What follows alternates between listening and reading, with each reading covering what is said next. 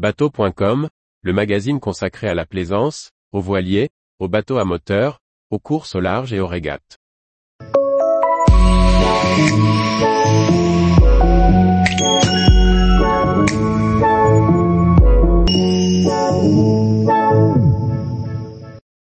Robinson des mers du Sud, ou comment survivre seul sur un îlot désert?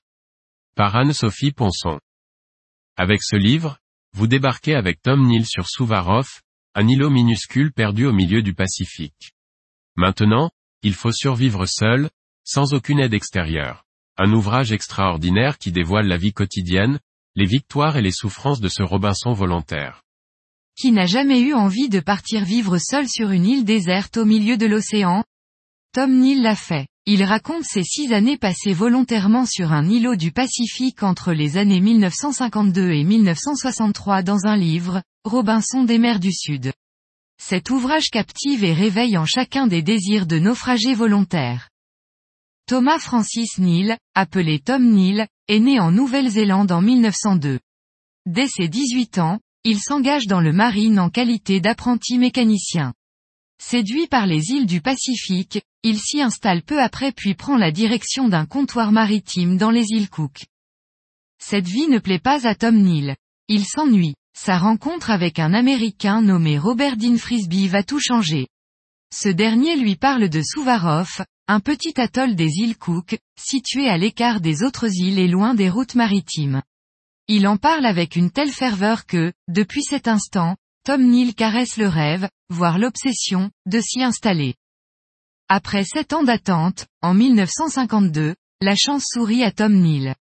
Un bateau doit se rendre à Maniiki en passant près de Suvarov.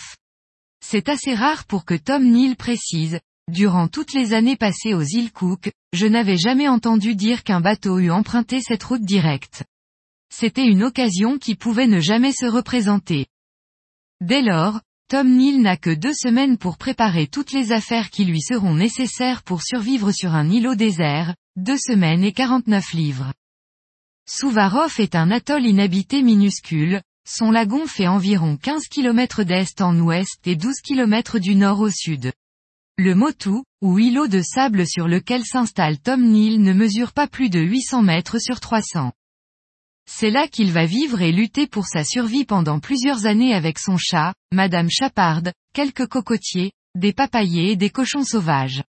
Je fus immensément heureux durant ces premiers jours, dit Tom Neal qui déploya, à partir de ce moment-là, une folle activité industrieuse pour organiser son petit monde, réparer la cabane, construire sa cuisine, ranger ses affaires, défricher son jardin, trouver de quoi manger, faire des réserves de bois et d'eau. La vie n'est pas toujours facile à Souvarov et il s'en faut de peu que Tom Neal y meure dans la solitude. Cependant, au gré des événements, il y fera trois séjours successifs de plusieurs années avant de s'installer à Rarotonga en 1977 peu avant sa mort. Dans son livre, Robinson des mers du Sud, Tom Neal décrit minutieusement la manière dont il s'y prend pour préparer son départ, puis s'installer et vivre sur son île. On y voit sa cabane prendre forme sous ses mains, ses poules prospérer dans son jardin. On apprend à ses côtés à construire un four ou à tresser un toit de palme. On lutte avec lui pour construire une jetée et notre cœur se déchire lorsqu'elle est brisée par la tempête. Enfin, on souffre avec lui dans ses moments de douleur et de solitude. Son histoire en inspirera beaucoup. Bernard Moitessier sera un visiteur assidu de Souvarov durant les dernières années de la vie de Tom Neal. Il en disait, je ne sais pas quelles étaient les questions de Tom, il parlait peu, même à ceux qu'il aimait bien. Mais, quand je suis revenu pour la cinquième fois, j'ai vu que Souvarov était devenu un atoll magique.